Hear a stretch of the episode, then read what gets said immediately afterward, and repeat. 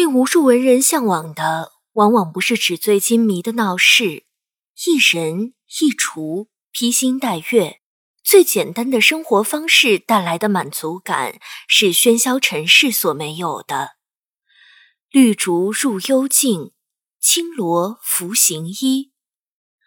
文人居所必然是青山绿水环绕，茂林修竹，柴门幽静，最能陶冶性情。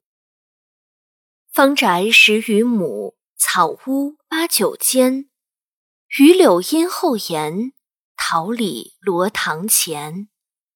匆匆俗世数十载，一朝归隐，那份闲适在茅屋瓦舍之间随意舒展着。一棵老树，几枝藤蔓，偶尔再有几声鸟鸣应和，俨然便是一幅世外桃源般的美好景致。种豆南山下，草盛豆苗稀。晨兴理荒秽，待月荷锄归。田园生活的快乐蕴藏在最简单的劳作中，天时与地利恰到好处的配合，往往能产生不一般的美感。斜阳照虚落，穷巷牛羊归。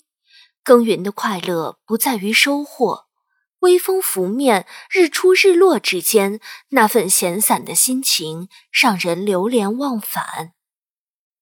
绿遍山原白满川，子规声里雨如烟。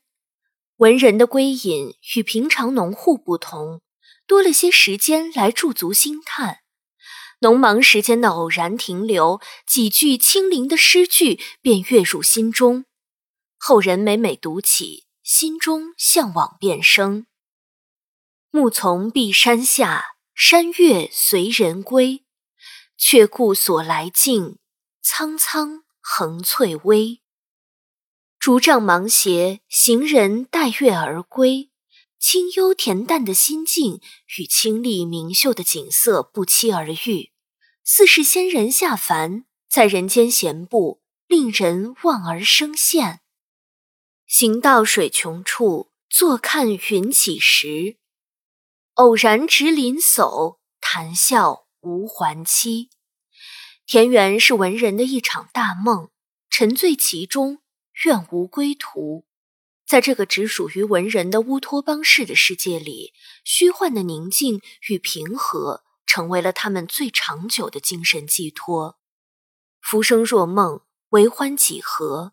等到一朝梦醒，不知所求若何，不如永醉其中，留一份悠然自得，也不枉人间一遭。